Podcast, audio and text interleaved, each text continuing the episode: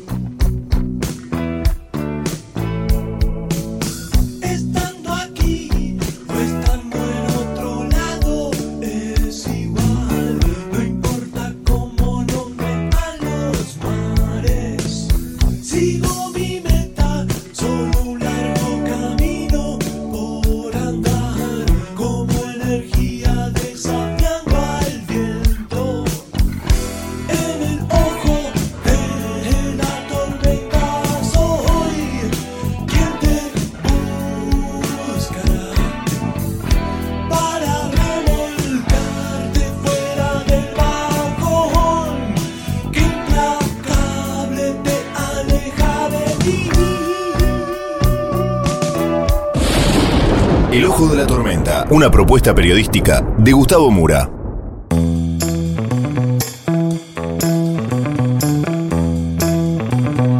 Bienvenidos al Ojo de la Tormenta. El episodio de hoy, ¿el fin de los piquetes? Vamos entonces con los temas del día de hoy en este breve sumario.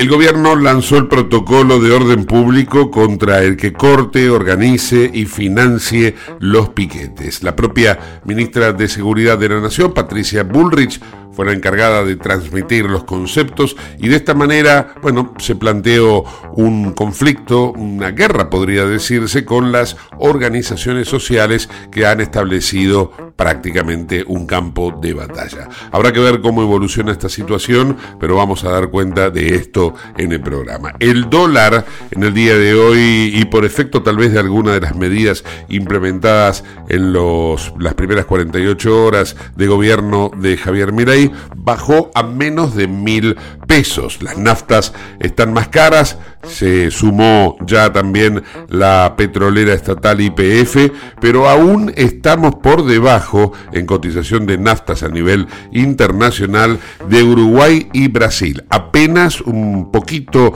más caros que Estados Unidos. En materia de cuestiones internacionales, nos vamos a ocupar del impeachment al presidente Joe Biden, de la liberación que ha tenido en sus causas penales Donald Trump, también del Esequibo, Venezuela-Guyana, la inminencia de un conflicto que podría terminar en una guerra. Muchos se preguntan ello y también interviene Brasil para evitarlo. Oriente Medio y Ucrania, dos guerras que están efectivamente en curso. Bueno, todo esto y mucho más en el ojo de la tormenta.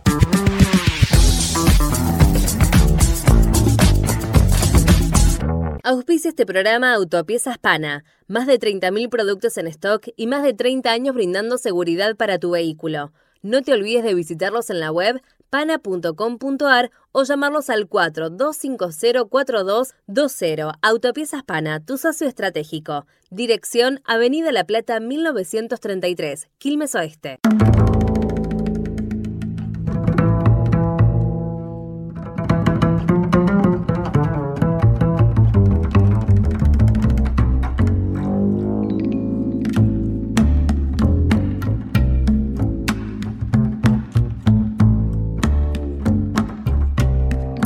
El gobierno tenía agendado para el día de hoy una reunión de la ministra Petovelo con las organizaciones sociales.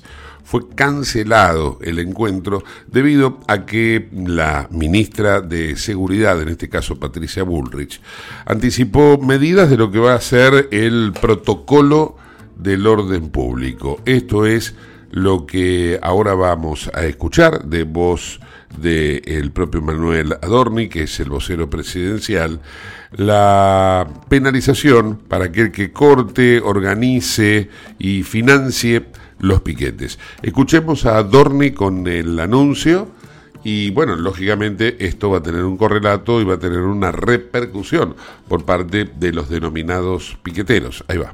La ministra Patricia Bullrich en conferencia de prensa va a dar a conocer lo que se denomina el protocolo para el mantenimiento del orden público ante el corte de vías de circulación que incluirá sanciones severas a todos aquellos involucrados en impedir la libre circulación de los argentinos. Y esto alcanza al que corta, al que transporta, al que organiza y al que financia. El resto de los detalles lo va a estar dando la ministra de Seguridad Patricia Bullrich en la sede del Ministerio de Seguridad por instrucción del presidente de la Nación, Javier Milei. Muchísimas gracias.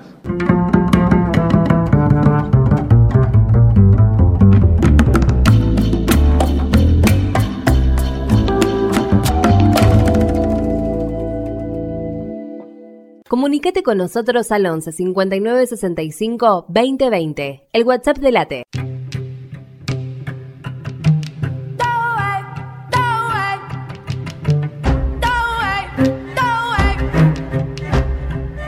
Vamos a compartir ahora un primer informe de noticias internacionales, en este caso elaborado por la cadena Telemundo, en donde nos va a dar cuenta eh, cuál es el cuadro de situación que enfrentan los candidatos a ser presidentes de los Estados Unidos el año próximo. Por un lado, el actual mandatario, Joe Biden, y por el otro lado, el expresidente Donald Trump. También, lógicamente, se va a ocupar en este informe de cuestiones vinculadas a Oriente Medio. Vamos por él.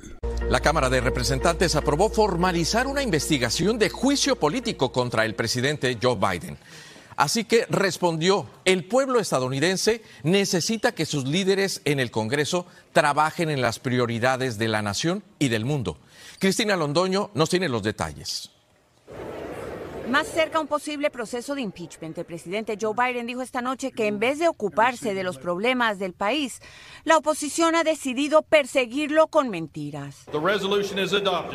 Esto luego que todos los republicanos de la Cámara Baja y ni un solo demócrata votaran a favor de formalizar la investigación de juicio político en su contra. Lo señalan todavía sin evidencia de haber usado su poder para beneficiar a su hijo Hunter. La influencia, el apellido, el fantasma de la vicepresidencia ayuda a Hunter Biden a ir a los ucranianos, a China, a donde podía para sacar plata. Los demócratas dicen que es venganza. Es por orden de Donald Trump.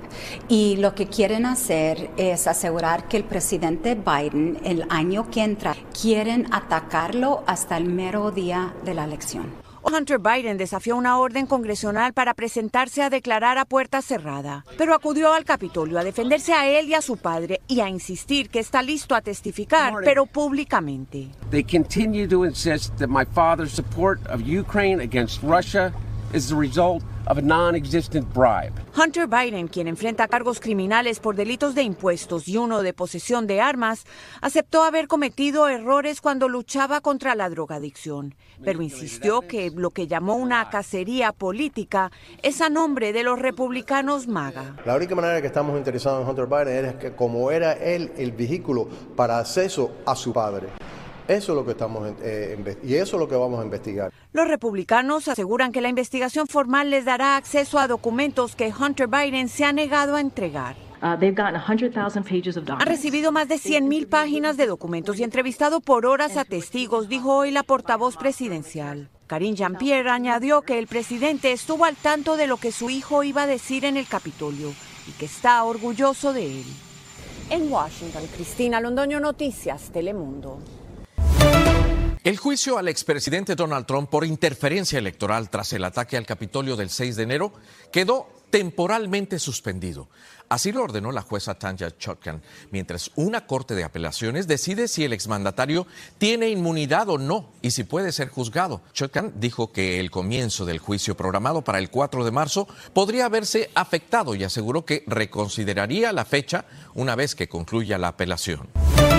Una nueva batalla sobre la crisis migrante en la frontera se libra en Washington.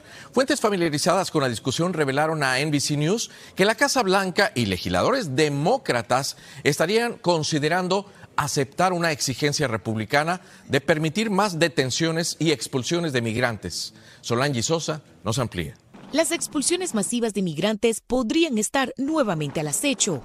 Dos fuentes familiarizadas con las discusiones confirmaron a NBC News que congresistas demócratas y la Casa Blanca estarían considerando aceptar las demandas de los republicanos de realizar cambios drásticos en su política migratoria, como reforzar la seguridad en la frontera e incrementar las deportaciones de migrantes con el fin de desbloquear el paquete de ayuda para Ucrania e Israel. Congresistas en contra de la medida dicen que esto se trata del título 42, fortalecido. A return to Trump era policies is not the fix. In fact, it will make the problem worse. El título 42 fue una orden de salud pública de la era del COVID implementada por el expresidente Donald Trump, que facilitó la expulsión de inmigrantes de Estados Unidos. Si dejamos en manos de los oficiales al entrar de una decisión tan importante, prácticamente se le estaría negando la protección a muchas personas. Esto es extremadamente delicado. Esta nueva medida resucitaría la expulsión inmediata de inmigrantes indocumentados, ampliaría las deportaciones aceleradas que se realizan en la frontera sur a todo el país y aumentaría drásticamente la detención de inmigrantes sin adjudicar sus casos. Además, la medida otorgaría fondos para expandir la capacidad de los centros de detención y eliminaría el amparo por el que muchos pueden permanecer en el país. Ante esto, la Casa Blanca aclaró que no ha firmado ninguna propuesta o acuerdo final y que trabaja para encontrar un compromiso bipartidista. También crecen las críticas por parte de activistas proinmigrantes de retomar medidas implementadas en la era de Trump. Las encuestas de NBC News muestran que los republicanos tienen una ventaja de 18 puntos sobre los demócratas cuando se trata del manejo de la inmigración. Y para que tengan una idea del número de expulsiones que podrían realizarse, tan solo durante la primera mitad del año fiscal 2023, el Departamento de Seguridad Interna o DHS reportó que más de 450 mil personas fueron deportadas por el Servicio de Aduanas y Protección Fronteriza bajo el título 42, Martín. Veremos de qué manera avanza esto. Muchísimas gracias, Solange Sosa, por el reporte. La guerra continuará hasta que jamás sea derrotado con o sin aprobación del mundo. Estas son las recientes declaraciones del primer ministro israelí Benjamin Netanyahu. Así lo aseguró, pese a estar perdiendo apoyo internacional. En cuanto al alto al fuego, Netanyahu añadió que sería hacerle un regalo a Hamas. Hizo estas declaraciones durante la visita a un centro de detención en el sur de Israel, donde milicianos de Hamas capturados en la franja de Gaza están siendo interrogados. Entre tanto, el presidente Joe Biden recibió en la Casa Blanca a familiares de rehenes de Hamas. Fue un encuentro a puerta cerrada en el que Biden habló de la posición de su gobierno ante esta guerra. Javier Vega nos cuenta más. Salieron de la Casa Blanca agradecidos y esperanzados, pese a la angustiosa espera ya de 68 días desde que sus familiares fueron secuestrados por Hamas, tras dos horas de un encuentro a puerta cerrada con el presidente Biden. No podríamos tener un mejor aliado en Washington, dijo este padre de uno de los rehenes.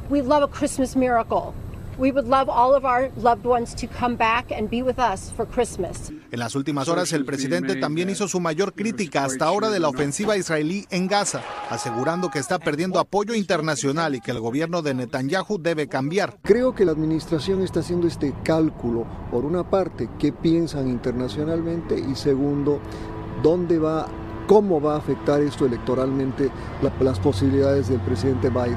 Mientras en Israel se extiende el luto por 10 militares caídos en un ataque, las mayores bajas en combate en más de un mes, al tiempo que sin el voto de Estados Unidos, la Asamblea General de la ONU aprobó una resolución para un cese al fuego en Gaza. En Washington, Javier Vega, Noticias Telemundo. La Corte Suprema aceptó escuchar el caso sobre la píldora abortiva más usada en el país y así decidir sobre su acceso. Se trata de mifepristona que fue aprobada por la FDA hace más de dos décadas, pero que enfrenta una serie de demandas por parte de grupos conservadores. El acceso por correo a esta píldora también será parte de la decisión que se espera para el mes de junio de 2024. En Nueva York hay más detalles sobre la muerte del niño migrante en un hotel de Manhattan que sirve como albergue. La organización AIDS for AIDS que ha colaborado con los solicitantes de asilo que vive en los refugios, aseguran que el niño era venezolano. El pequeñito trabajaba con su madre, quien eh, viajaba, mejor dicho, con su madre, quien lo había encontrado sin vida en el vestíbulo del recinto. Según el alcalde Eric Adams, el menor fue hallado con un cordón de zapatos alrededor de su cuello y están a la espera del informe forense. Organizaciones proinmigrantes han destacado la necesidad de atender la salud mental de los migrantes, quienes viven en situaciones extremas, y le recuerdan que hay recursos disponibles. Coca-Cola retiró voluntariamente del mercado unas 2.000 cajas de bebidas enlatadas de 12 onzas por una posible contaminación con un material extraño. Las bebidas habían sido distribuidas en Alabama, Mississippi y Florida. En un correo a NBC News, Coca-Cola Company dijo que ya no hay más latas afectadas en el mercado. En Lubestop Banfield te revisamos el auto y le hacemos el cambio de aceite y filtros en media hora. Lubestop Banfield es un lubricentro integral donde también podés cambiar las pastillas de freno de tu vehículo. Lubestop está en el SINA 471 Banfield. Y si no podés traer el auto, te hacemos el servicio a domicilio. Instagram y Facebook, Lubestop Banfield. Ahora vamos a hacer una breve pausa y continuamos con el ojo de la tormenta. No te vayas. En el ojo de la tormenta yace un niño asustado. ¿Tenés Galicia? Tenés que saber algo. ¿Tenés alguna duda? Tenés alguien que te escucha y te da atención 24/7. ¿Tenés ganas de hacer algo? Tenés muchos beneficios en lo que más te gusta. Tenés ganas de no hacer nada. Tenés una app para hacer todo desde el celular sin moverte del sillón de tu casa. Tenés, todo para vivir un día a día mejor. Tenés Galicia. Tenés Galicia.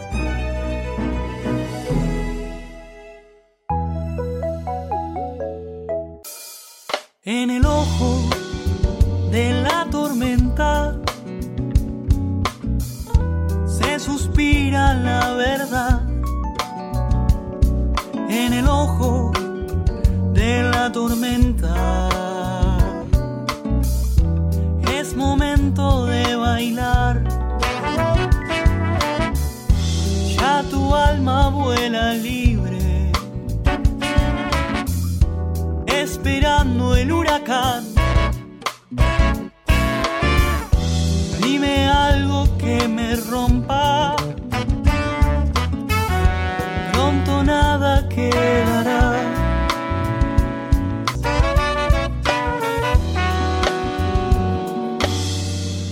Este programa CRIBE. CRIBE es un centro de rehabilitación integral que está ubicado en Villa Ballester, provincia de Buenos Aires, certificados con normas de calidad ISOIRAM. El centro CRIBE ofrece, entre otras terapias, tratamiento de rehabilitación por ozono. La página web es www.cribe.com.ar, sino en facebook.com barra cribecom. CRIBE queda en Independencia 5182 Villa Ballester. Los teléfonos 4768-6774 o 4767-6296. CRIBE, Centro de Rehabilitación Integral Belepoc.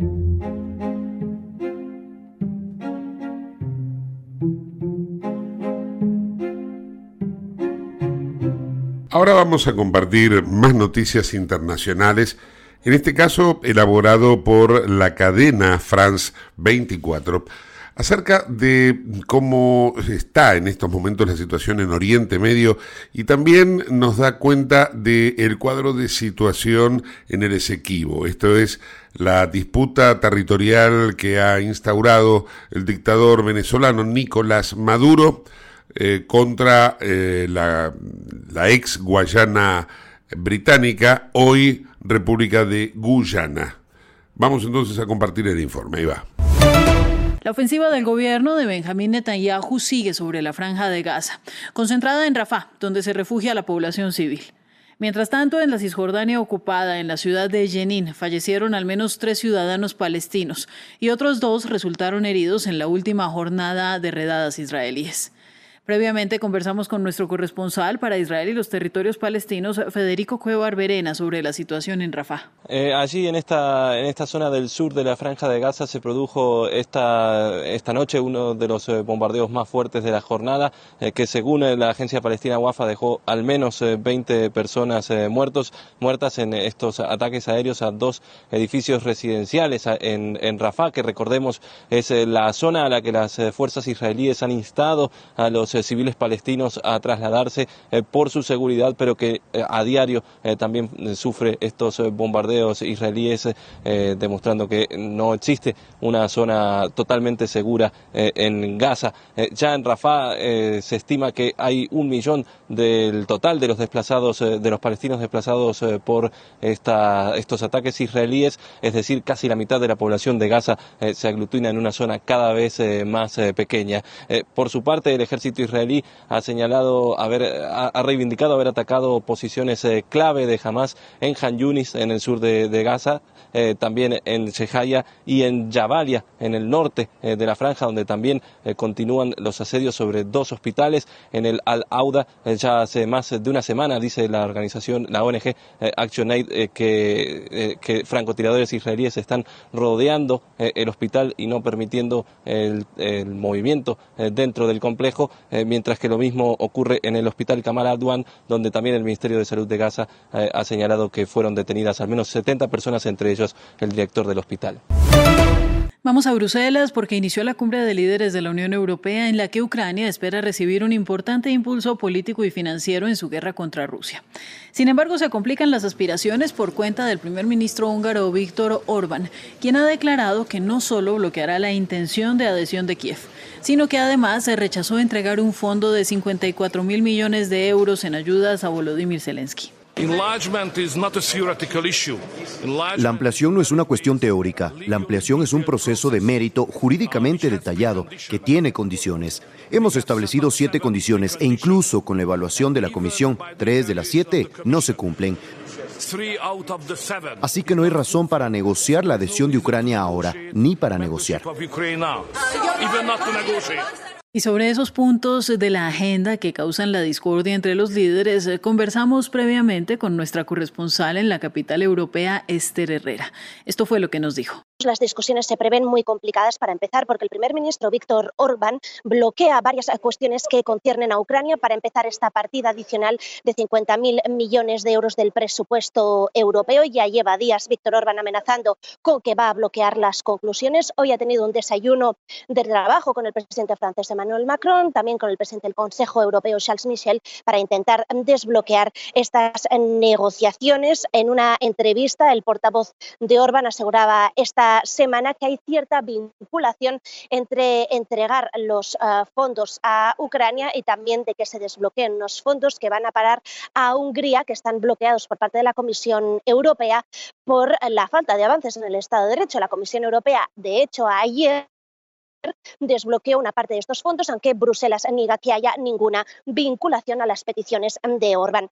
El primer ministro húngaro tampoco apoya esta apertura de negociaciones con Ucrania. Cree que aún Ucrania no está preparada porque faltan algunas eh, leyes que tiene que reformar para empezar estas conversaciones, a pesar de que la Comisión Europea considera que sí, que está totalmente preparada. El presupuesto europeo, como comentábamos, también complica porque otros países al margen de Ucrania consideran que se deben utilizar otras partidas del dinero europeo, no se tiene que poner más eh, dinero porque hay algunos fondos eh, disponibles. Y finalmente, Medio sigue siendo también una cuestión muy complicada. Hay que recordar que los países europeos votaron divididos en la última decisión de la Asamblea General, así que las conversaciones también se van a complicar y mucho hoy. En el terreno de la guerra, Rusia lanzó 42 drones y 6 misiles contra el sur de Ucrania durante la noche. 41 de los primeros fueron destruidos por los sistemas de defensa aérea, la mayoría en la región de Odessa, pero los escombros dañaron edificios e hirieron a 11 personas, incluidos tres niños. Y por primera vez eh, desde el inicio de la guerra en Ucrania, el presidente de Rusia, Vladimir Putin, eh, dio su conferencia anual ante periodistas. En 2022 se decidió cancelarla por la ofensiva. El presidente ruso dijo que no había condiciones para mejorar su relación con Occidente y agregó que la meta de su ejército en Ucrania no ha cambiado y que habrá paz cuando alcance su objetivo. Escuchemos parte de sus palabras.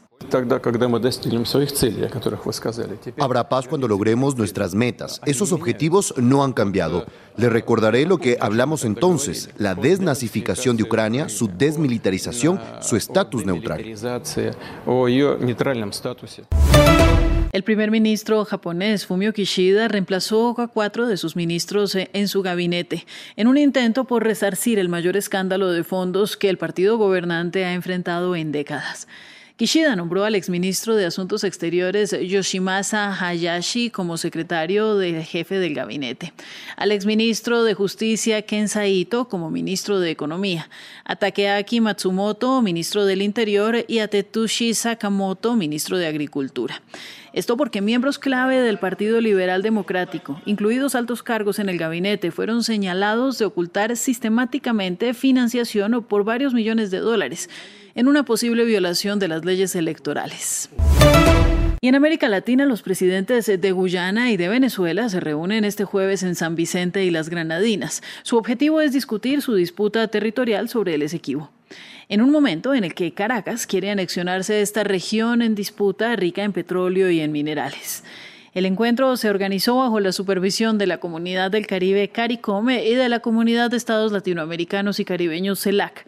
Esta reunión aliviaría las tensiones entre Guyana y Venezuela, pero los diálogos entre Caracas y Georgetown por el disputado territorio del Esequibo parecen complicados. En una carta al primer ministro de San Vicente y las Granadinas, donde se celebrará la reunión, el presidente de Guyana mantiene su posición sobre el Esequibo. Ya he dejado claro que la Corte Internacional de Justicia determinará la controversia en torno a las fronteras de Guyana y Venezuela. Estamos firmes en este asunto y no estará abierto a discusión. Por su parte, el presidente venezolano celebra la cumbre con su homólogo guyanés, pero sigue ignorando el derecho internacional. Porque si no dialogamos, entonces ¿cuál es la solución? Si Venezuela no ha reconocido jamás, ni reconocerá jamás la jurisdicción de la Corte Internacional de Justicia. Entonces, ¿cómo resolvemos esto? Decidido a anexionarse este territorio rico en petróleo, este sábado Venezuela abrió una oficina de registro civil en Tumeremo, cerca de la frontera con Guyana, para ofrecer documentos de identidad a los habitantes del Esequibo. Los países latinoamericanos tienen puestas sus esperanzas en la reunión, temiendo que el conflicto pueda recrudecerse, a pesar de que dos grandes potencias ya están implicadas. Estados Unidos, aliado de Georgetown, anunció su participación en ejercicios militares junto a la Fuerza Aérea de Guyana. Y Brasil, otra potencia petrolera de la región, ha enviado tropas a su frontera norte. El presidente Lula quiere actuar como mediador entre Guyana y Venezuela, pero no asistirá a la cumbre. ¿Estás buscando vinos para darte un gusto o para regalar? La Vinoteca Uva Morada Cuenta con una amplia variedad de vinos exclusivos para diferentes ocasiones. Búscala en Instagram, arroba uva morada. Uva morada, vinos especiales para personas especiales arroba uva morado. Te invitamos a conocer La Pampa, porque creemos en una nueva forma de viajar a un ambiente ideal para estos tiempos. Aire puro, bosques y fauna nativa, gastronomía gourmet, vinos patagónicos, pueblos con historias emocionantes. En La Pampa, seguro te relajás, seguro te emocionás, seguro disfrutás. Viaja seguro, viaja a La Pampa, portal de la Patagonia.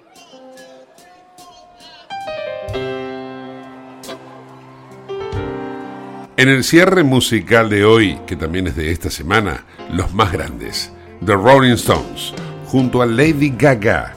Esto es en una presentación en el Racket, New York City, Sweet Sounds of Heaven.